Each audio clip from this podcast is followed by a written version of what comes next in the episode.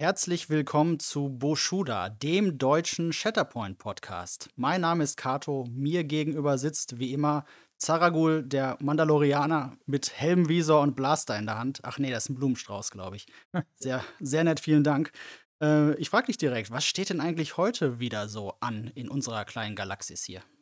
Äh, hallo, Kato.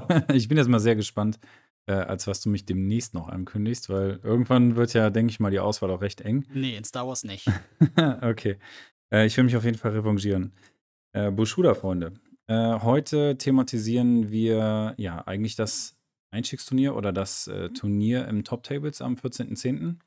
Ähm, das heißt, die Folge hier werdet ihr auch im Prinzip unmittelbar in der Woche äh, vor dem Turnier hören. Das heißt, ihr seid jetzt total up to date, was so unsere Gedankengänge sind äh, zu dem dann kommenden Samstag, äh, wo es dann richtig abgeht im Top Tables in Köln, ähm, die uns netterweise supporten. Ja, äh, Turnier, ne, was ist das? Wie funktioniert das? Ähm, vielleicht dazu ein, zwei äh, Gedanken teilen, damit ähm, man das so ein bisschen einordnen kann, wie vielleicht auch alleine, wie kompetitiv wird das Ganze betrachtet und so. Da habe ich äh, die konkrete Aussage, dass, und das äh, finde ich auch sehr cool, dass das ein Community-Turnier sein soll und dass das jetzt nicht ähm, fokussiert auf knallhart, wir müssen jetzt hier äh, auf Die und Verderb hier Vollgas im. Ja, win at all costs. Ja, genau, ja. absolut. Also von daher, ähm, das spricht auch schon wieder für den Veranstalter, dass es hier erstmal hauptsächlich um Community Building geht, ne? also dass wir halt einfach ähm, Leute für Chatterpoint gewinnen können, ne? dafür begeistern können. Das wäre uns halt eben auch wichtig und halt eben auch in den Austausch gehen können. Deswegen sind wir zwei Vögel auch dabei. Ähm, genau, es gibt da offi ganz offiziell gibt es verschiedene Formate mittlerweile, die AMG ja vorgestellt hat. Ähm, da gibt es auch offizielle Turnierregeln zu. Äh, Im Grundsatz bewegen wir uns in dem Showdown-Format. Das heißt, ähm, ihr baut quasi eine Liste mit insgesamt zwei Squads. Also das ist ein sogenanntes Strike-Team, das dann aus zwei verschiedenen Squads bestehen äh, muss. Und äh, damit werden dann, wenn ich das richtig gesehen habe, drei Runden am Samstag bestritten. Das mhm, heißt, ja. ihr habt immer das gleiche Team, nur halt andere Gegner. Genau, ziemlich klassisch, ziemlich das, was man aus dem Core-Set erstmal so kennt. Ja, Organized Play wird ja später noch auch ein Thema sein bei uns. Äh, dann geht es natürlich nochmal in die ganz äh, intrikanten Details, äh, in die ganz, ganz spannenden Sachen. Aber so äh, ist ja auch der Sinn des Einsteigerturniers, dass man sich eben dem auch möglichst niedrigschwellig nähern kann. Absolut. Ähm, Genau, äh, so Themen wie Gelände und Tische und so, das, äh, ist da alles im Top Tables vorhanden. Äh, die haben alleine schon Grundausstattung für drei Tische, sollten es irgendwie mehr als sechs Leute werden, ähm, wonach es jetzt im Moment auch ganz gut aussieht. Also sechs haben wir auf jeden Fall. Ähm, wobei wir müssen sagen, jetzt ist quasi der Stand 14 Tage vor dem Turnier, weil wir jetzt die Aufnahme 14 Tage vor dem Turnier haben. Äh, und da sind wir bei sechs Personen. Äh, worauf wir uns sehr freuen. Äh, und wenn das mehr werden, dann schreiben wir auf jeden Fall auf Social Media noch was, dass dann Gelände mitgebracht wird, beziehungsweise wir, wenn ich uns beide schon betrachte, wir können da auch schon was organisieren, was so Terrain angeht. Ja, Da kriegen wir auf jeden Fall einen Tisch voll. Genau. So, und dann äh, wollten wir beide uns eigentlich darüber unterhalten, sag mal, mit welcher Liste gehen wir denn jetzt hier überhaupt ins Rennen? Ja, genau. Ähm, was haben wir vor quasi? Was ist unsere Strategie dahinter? Was haben wir uns für Gedanken gemacht? Ja. Alle Karten kommen auf den Tisch, wir verraten alles. Wir verraten unsere geheimsten Geheimstrategien äh, und erklären euch dann doch die Win-it-all-Strategie. So, so nämlich, ja. nee, so nämlich nicht. Ähm, tatsächlich, und da haben wir beide uns viele Gedanken drüber gemacht, so eindeutig klar ist uns das noch gar nicht, mit was für einer Liste oder unter, ähm, ja, welche Ideen wir jetzt so haben. Und ähm, da sind wir eher zu dem Gedankengang hingegangen, ja, wenn ich jetzt Einsteiger bin, womit kann ich denn überhaupt starten? Was genau. ist denn für mich eine sinnvolle Einsteigerliste? Ähm, genau. Deshalb wollen wir das Pferd so ein bisschen von der Seite aufzäumen. Und äh, Otto, für dich da die Frage, was sind denn für dich gute, sinnvolle Rahmenbedingungen für eine Einsteigerliste? Ja, genau. Was äh, soll eine Einsteigerliste eigentlich mitbringen, um als Einsteigerliste zu gelten? Äh, also für mich äh, auf jeden Fall ein wichtiger Punkt, ein ganz einfaches Listbuilding. Ja? Also umso simpler, umso besser. Ähm, da möchte ich mir gar nicht so viele Gedanken drüber machen, dass alles hundertprozentig perfekt zusammenpasst. Ähm, dieser Punkt geht auch direkt in den nächsten Punkt über. Und zwar, will auch nicht, dass es zu teuer wird. Ja, also in Listbuilding, das ist ein ganzer Aspekt für sich, da kann man richtig in die Tiefe gehen, überlegen, äh, was brauche ich alles. Ich sammle mir einen Support äh, aus, dem, aus der einen Box, ein Primary aus der anderen Box und noch ein Secondary aus der dritten Box. Finde ich alles nicht gut für Einsteigerlisten. Deswegen haben wir uns hier so ein, so ein Limit gesetzt. Maximal Core Set plus ein Squad-Pack und nicht mehr.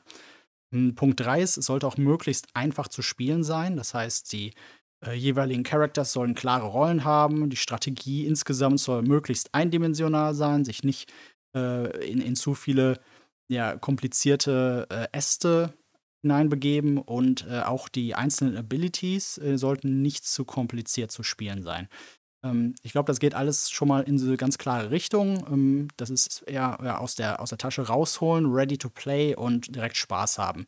Das halte ich einfach für erstmal so ganz sinnvolle Rahmenbedingungen für Einstiegslisten. Ja, da bin ich voll auf deiner Seite. Also ähm, insbesondere diese Faktoren, ich muss mir nicht allzu viele Gedanken machen. Äh, für mich ist das relativ klar, welche Abilities sind jetzt hier auf dem Board.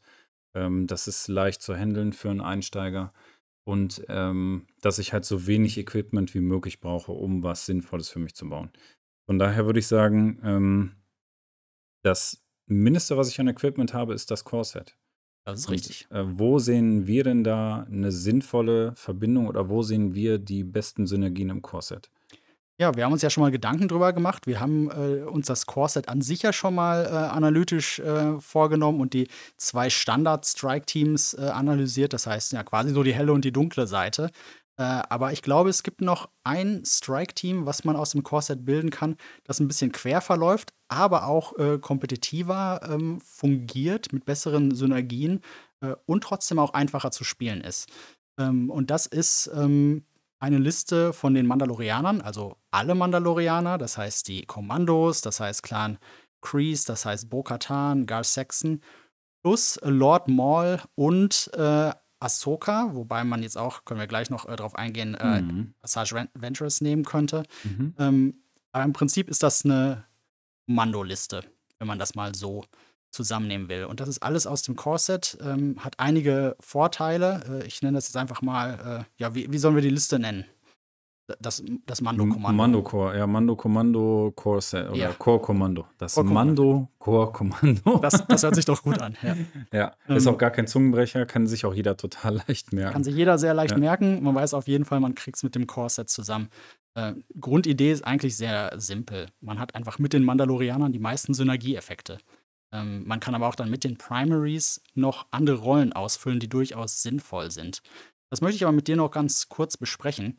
Ja. Ähm, weil Gerne. wir reden über List-Building, ja.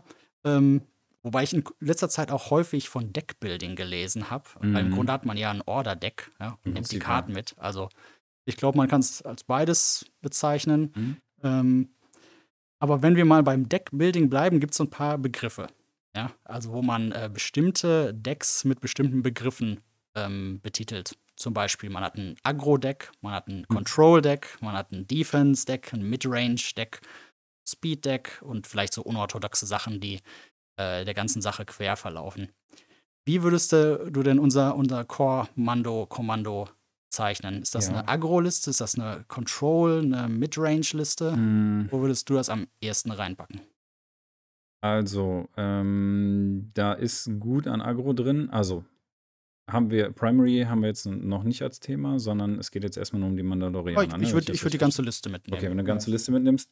Okay, ähm, also für mich ist erstmal Lord Maul immer gesetzt. Also quasi das ist der feste Ankerpunkt und dann Ja. wäre halt die Frage, welchen Spielstil bevorzugst du äh, eher mit Asajj Ventress oder eher mit Ahsoka. Ja. Und äh, ich glaube, da haben wir auch die Hauptdifferenzierung. Denn ich denke, grundsätzlich die Ausprägung, also das, was ich so mit den Mandos äh, gespielt und erlebt habe, ist schon, dass äh, das Skillset schon relativ variabel ist. Also ja. kann so ein Midrange-Ding sein eigentlich, weil es halt ja. halt eben da eine gewisse Flexibilität mitbringt. Du hast halt die ähm, äh, Kommando-Mandos, also die ähm, Darkseid-Mandos äh, sozusagen, die halt tatsächlich auch eher auf den Nahkampf fokussiert sind. Dann hast du die ähm, Clan Kreese-Mandos, die halt eher auf den Fernkampf äh, fokussiert sind. Dann hast du natürlich die Synergieeffekte durch Gar Saxon und Bokatan entsprechend, äh, um da ähm, das ausnutzen zu können. Und ich denke schon, wenn du da so grundsätzlich das Prinzip der Positionierung so drin hast oder versuchst, dich daran zu halten, dass du da relativ viele Haken äh, einer breiten Liste schon Ja. abhaken kannst. Von daher würde ich auch eher Midrange, weil es halt so mittendrin ist. Es ist jetzt nicht so voll explosiv, total aggro und ne, ins Gesicht Mhm. quasi und äh, du kannst auch alles nach vorne bringen. Das ist es nicht. Dafür ist es dann doch wieder zu, ähm, an der einen oder anderen Stelle dann doch wieder zu sensibel oder zu schnell dann doch kaputt zu kriegen. Ja. Ähm, auf der anderen Seite hast du aber recht viele Optionen, finde ich. Also mit den, mit den Mandos Ja. grundsätzlich. Und da ist dann halt jetzt die Frage, also Maul, finde ich, bietet halt sehr viele Optionen. Deswegen ist er für mich auf jeden Fall gesetzt, weil er da ähm, dir ja die, den Vorteil bietet, dass du auf ganz viel Force verzichten kannst im Ja, Prinzip. und die Mandos brauchen das auch, ne? Und die Brauchen Mandos auch brauchen Force, das ne? für die schnellere Fortbewegung, für die ganzen Jumps, ne, damit die halt zusätzlich noch in die Bewegung gehen können. Das heißt, bei jeder Aktivierung hast du ja mindestens ein Force, egal welche Einheit, die du brauchst, außer jetzt da, äh, außer jetzt Lord Maul, Mhm. ähm, der das Ganze ja mit Schaden kompensieren kann, wobei das ja auch letztlich endlich ist. Ne? Also da muss Oh man ja. schon so ein bisschen mit dem Ressourcenmanagement so ein bisschen aufpassen. Und da wäre jetzt eher die Frage an dich, wo ähm, siehst du da jetzt die Differenzierung zwischen, ich nehme Ahsoka mit oder ich nehme Asajj Ventress mit? Ja. Ähm, also ich würde tatsächlich Ahsoka bevorzugen, Mhm. ähm, aus einigen Gründen, äh, wobei es auch gute Gründe für Asajj gibt, aber Ahsoka würde ich mitnehmen, äh, weil die halt auch ein Beschützertyp ist. Ja, die ähm, hat ja Fähigkeiten, mit denen die halt auch andere, ähm, andere Characters beschützen kann. Mhm. Ähm, und ähm, Lord Maul ist halt auch, der ist halt schon eine Glaskanone. Ne? Also der, den kann man nicht unendlich weit nach vorne äh, treiben. Das heißt, der braucht da auch ein bisschen Unterstützung. Das kann Ahsoka bieten, während sie gleichzeitig noch den riesen Vorteil hat, dass sie einfach äh, enorm mobil ist. Und zwar ähm, horizontal mobil. Ja? Weil also die Mandos, die haben eine gute vertikale Mobilität, die können springen ganz weit nach Ja. oben. Ähm, machen dann aber vielleicht nicht die Meter, weil die auch zusammenbleiben wollen. Ja? Und Mhm. Ahsoka hat dann eben noch die Möglichkeit, auch ordentlich nach vorne zu gehen. Ähm, und das, glaube ich, ist ein enormer Vorteil. Und sie ist dann halt auch die einzige richtige reine Nahkämpferin. Das ist gar kein Nachteil dann, weil die, äh, der, die Rest der Liste, der Rest der Liste ist halt ausreichend aufgestellt.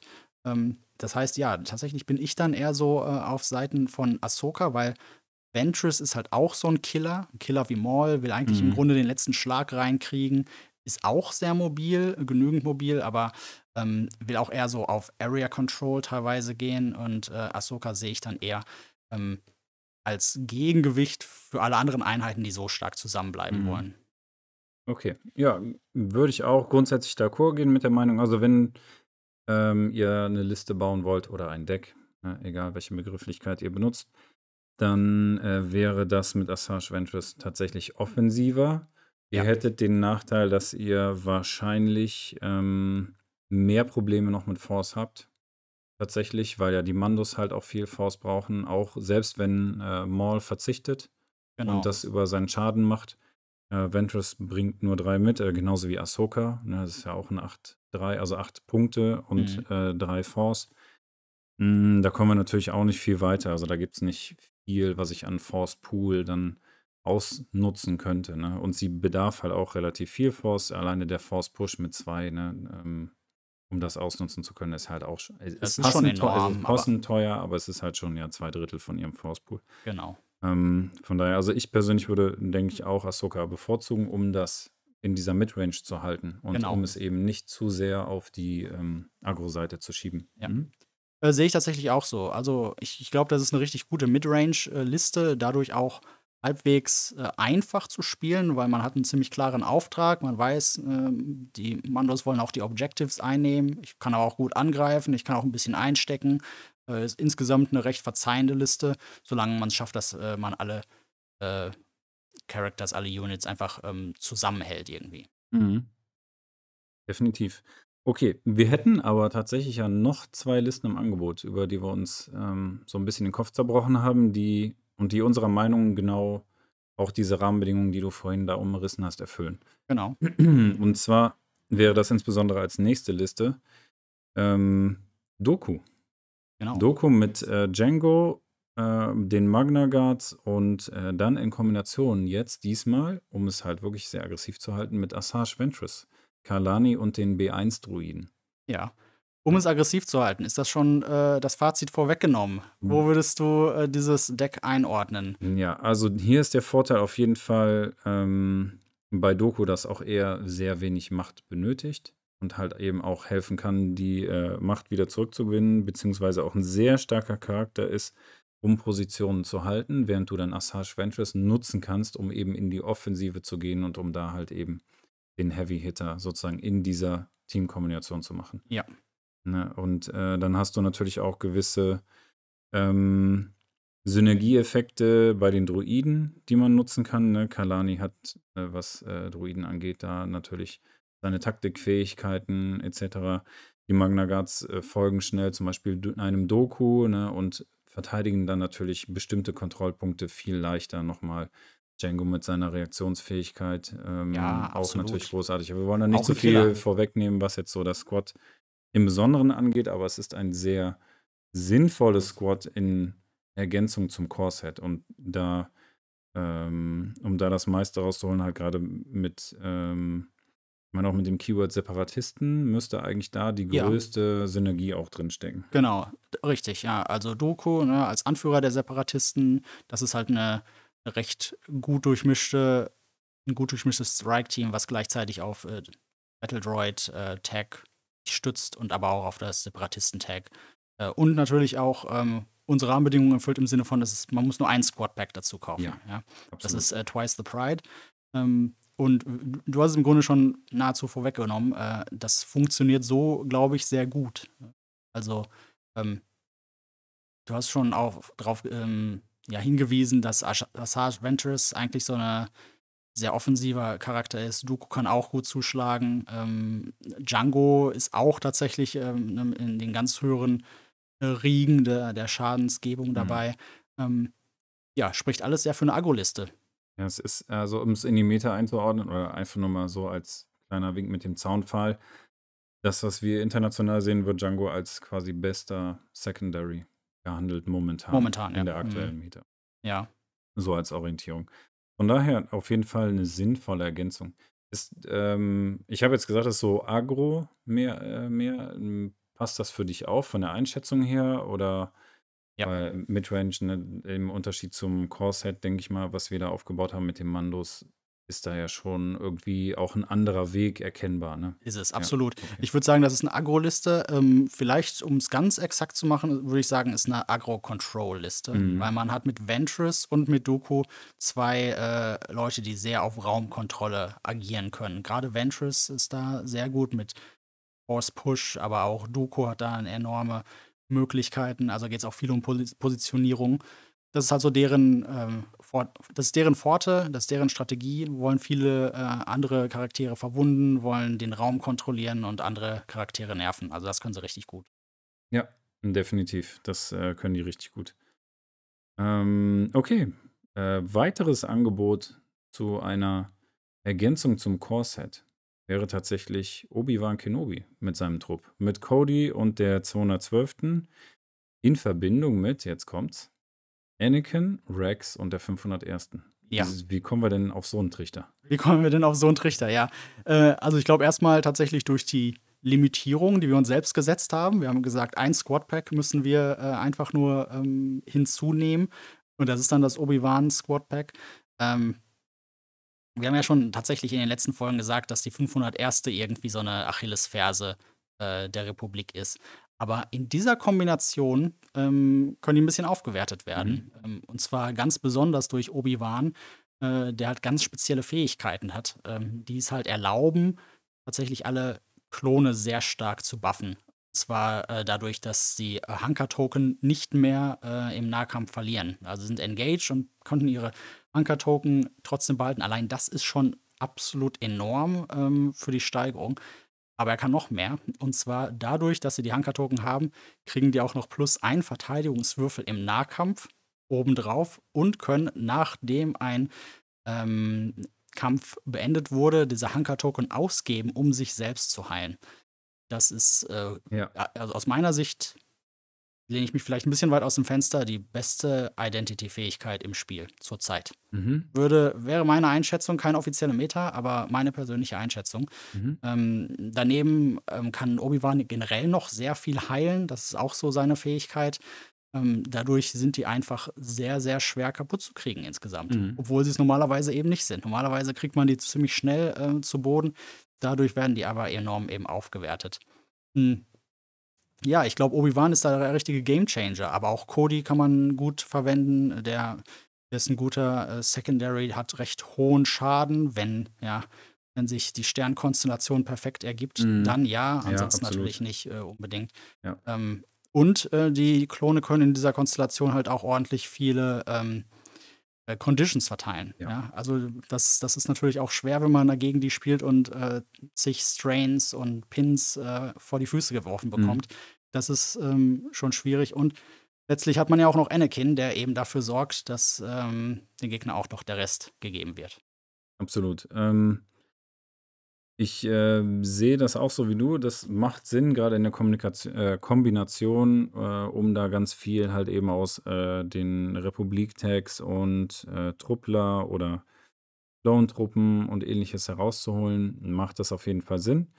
Ähm, hier ist so ein bisschen natürlich, äh, müsste, muss klar sein, dass du mit der Liste nicht äh, offensiv, also gerade mit den Klonen, nicht nach vorne in die erste Reihe rennen kannst, sondern das ist die Aufgabe und das sehen wir ja bei der Republik sehr häufig, ähm, dass das die Aufgabe der Jedi ist, quasi wirklich in die erste Reihe zu rennen, versuchen den Heavy Hitter zu machen. Das wäre jetzt hier Anakin, Ja, in erster Linie ne, der Anakin. jetzt halt auch äh, dementsprechend viel Force be- benötigt. Und Obi-Wan, der jetzt hier ähm, eine gute Verteidigung bietet und auch ja, ja letztlich äh, irgendwo eine gewisse Kontrolle, weil solange Obi-Wan halt aktiv ist, bietet er genau das, ne, nämlich den Klonen diese Verteidigung äh, mit den Hunker-Token weiter nutzen zu können. Und das, obwohl man vielleicht sogar im Nahkampf gebunden ist. Ne, also ich denke, wir haben da so eine ganz gute Mischung. Midrange weiß ich nicht, erfüllt es eher nicht, sondern wenn, dann ist es eher defensiv Ja, mit dem, Defense. mit dem Agro-Potenzial von Anakin, wenn du quasi dich da ordentlich positionierst und den Primary oder Secondary quasi vor das Laserschwert bekommst, dann äh, kannst du den natürlich auch entsprechend dann in zwei Stücken ne, äh, wieder nach Hause schicken. Ja, Äh, ansonsten halt viel, äh, dass ich mich halt nicht um den Mittelpunkt, also nicht um den Point in der Mitte herum, also Ja. nicht da bleibe, sondern eher außen herum be bewege und versuchen außen äh, über die Flanken eher die Punkte zu halten. Ja, absolut. Da sagst du, glaube ich, was. Und das ist gleichzeitig so eine, so eine Stärke und eine Schwäche. Also bei den Mhm. Klonen, da muss man tatsächlich achten, ähm, dass man wirklich eine gute Positionierung hinkriegt. Ähm, weil die, die Jedis, die sind halt im Scheinwerferlicht, was das angeht. Ne? Die Klone müssen einfach ein bisschen zurückstecken. Die haben ihre Aufgabe, ihre Fähigkeit, aber die sind eher schmückendes Beiwerk häufig, äh, unterstützen die ganze Sache. Ähm, aber ich stimme zu, das ist auf jeden Fall eine Defense-List. Äh, eine Defense-List, die dadurch lebt, dass man eben ähm, selbst nicht verwundet wird und dadurch ähm, dem Gegner es verwehrt, äh, diese Momentum-Tokens zu generieren. Ja. Ja. auch das ist halt eine valide Strategie, mit der man fahren kann. ähm, Und die halt auch nervig ist, ne? weil man Absolut. sieht, äh, oh, die kriege ich ja irgendwie gar nicht kaputt. Ne? Während die dann halt langsam, aber ähm, zünftig ähm, meine Truppen auseinandernehmen. Mhm. Absolut. Ähm, ja, im Prinzip über Strategien, Taktiken haben wir jetzt schon so ein bisschen gesprochen, was die Listen angeht. Ähm, zusammenfassend können wir also sagen, das Core-Set mit den Mandos und Lord Maul plus entweder Ahsoka oder Asajj wäre so ein Midrange-Deck. Dann hätten wir Doku mit seinem Squad plus Asajj mit dem Set aus der Grundbox als eher aggressives Deck zu verstehen. Und jetzt hier Obi-Wan mit Cody 212. und Anakin mit Rex und 501. eher als defensives Deck. So, Ja. und das sind ja schon mal, denke ich, drei äh, durchaus valide Optionen, die schnell hergestellt sind, weil du sagst, okay, ich nehme mein Core-Set, ich nehme eine zusätzliche Box und nehme einfach das, so wie es vorgebaut ist, ohne jetzt groß was zu verändern. Habe jetzt hier im Prinzip auch ja, klare Rahmenbedingungen für mich, dass ich weiß, okay, mit dem einen Set kann ich so ein bisschen variabel sein, mit dem anderen Set muss ich halt wirklich nach vorne aggro und gucken, dass es da auf die Glocke gibt äh, und versuchen vielleicht schnell und viele Punkte einzunehmen und dadurch vielleicht zu halten. während wir mit der letzten Liste zum Beispiel eher defensiv und dann taktisch ein bisschen über Distanzen halt arbeiten muss, um den Jedi dann die Möglichkeit zu geben, da vorne dann die Spitzen sozusagen mal abzuschneiden oder zu gucken, okay, hier kann ich nochmal eben Push anbringen oder meinen, meinen Kampfbaum so ausnutzen, dass ich äh, das für die nachrückenden Truppen sozusagen frei mache. Absolut. Ähm, jetzt wären wir natürlich nicht wir, wenn ich dich nicht noch fragen würde. Ich habe es befürchtet. Du hast es befürchtet, ja. ja. Ähm, ja, sag mal Tacheles, was ist denn die beste Liste von den dreien, die wir die jetzt vorgestellt Liste. haben? Mm, also die beste Liste, okay, jetzt ich kann eine allgemeine Antwort angeben und die einmal die beste Liste für mich selber. Also für mich ja, selber genau. würde ich, würd ich sagen, ähm, ich, ich hätte, denke ich, ein sehr gutes Gefühl mit den Mandos. Einfach, weil es so ein bisschen von meinem Bauchgefühl her so ein paar Optionen gibt, auch wenn es jetzt nicht lore-mäßig halt passt. Ähm, Cool fände ich aber wirklich mal diese Obi-Wan-Anakin-Liste zu spielen. Das würde ich auch gerne ausprobieren, weil ich bin halt auch mehr so Republik-Typ und ähm, da mit den ähm, mit den Klontruppeln und so, das einfach zu versuchen, da die Synergieeffekte auszunutzen und die Positionierung da äh, klar zu kriegen. Das, das würde mich auf jeden Fall interessieren. Aber ich denke, mit den Mandos ist es noch am einfachsten, weil du halt Optionen hast. Ja. So gefühlt, ja. Ja. Äh, sehe ich ganz leicht anders. Mhm. Ähm, ich würde auch so erstmal zwischen, wenn, wenn die Auswahl zwischen Mandos und Republik wäre, würde ich auch Richtung Mandos tendieren. Aber ich glaube, noch einfacher zu spielen und noch besser äh, ist die Duko-Liste. Mhm. Ähm, und einfach, weil ich glaube, dass Agro ziemlich einfach zu spielen ist. Mhm. Also man weiß einfach, wohin man gehen soll. Und trotzdem sind ähm, sowohl die Droiden als auch die anderen Separatisten auf der Seite ähm, so verzeihend in ihrer Positionierung, ja, dass man ähm, tatsächlich auch häufiger mal einen Fehler begehen kann und trotzdem noch sehr aktiv bleiben kann, mitten im Spiel bleiben kann, ohne dass man da Riesenabstriche machen muss. Während, genau wie du es gesagt hast schon, äh, die Obi-Wan-Liste sehr spannend ist, äh, weil die sehr, sehr hohe Ho Höhen hat, aber eben auch sehr tiefe Tiefen. Äh, ja. Aber wenn man, damit kann man natürlich ein schönes High-Level-Gameplay hinlegen. Dann, äh, dann ist die Liste auch ganz weit vorne dabei. Jawohl. Ähm, ich denke, damit haben wir das Ganze gut zusammengefasst, sodass jeder eine Orientierung hat mit den Listen, was man damit anfangen kann. Okay. Wollen wir dann das Ganze abrunden? Wir wollen es gerne abrunden, ja. Sehr gut. Äh, und zwar äh, möchten wir uns nochmal bedanken für die Unterstützung durch das Top Tables. Und äh, Leute, schaut auf der Internetseite, auf der Homepage vom Top Tables, wenn ihr Interesse an dem Turnier habt, äh, uns persönlich kennenlernen wollt, dann wäre der 14.10. genau die passende Gelegenheit für euch. Äh, Links habe ich in der, äh, in der Beschreibung hier vom Podcast entsprechend geteilt. Also da einfach mal durchklicken. Dann findet ihr euren Weg zum Top Tales. Wir würden uns auf jeden Fall sehr freuen. Ausblick für die nächste Episode wäre, dass wir tatsächlich uns Obi-Wan genauer vornehmen. Das Obi-Wan Squad, nämlich Hello There. Ähm, nehmen wir da einmal unter die Lupe. Das wäre dann der Plan fürs nächste Mal. Wir bedanken uns fürs Zuhören und Möge die Macht mit euch sein. Utini.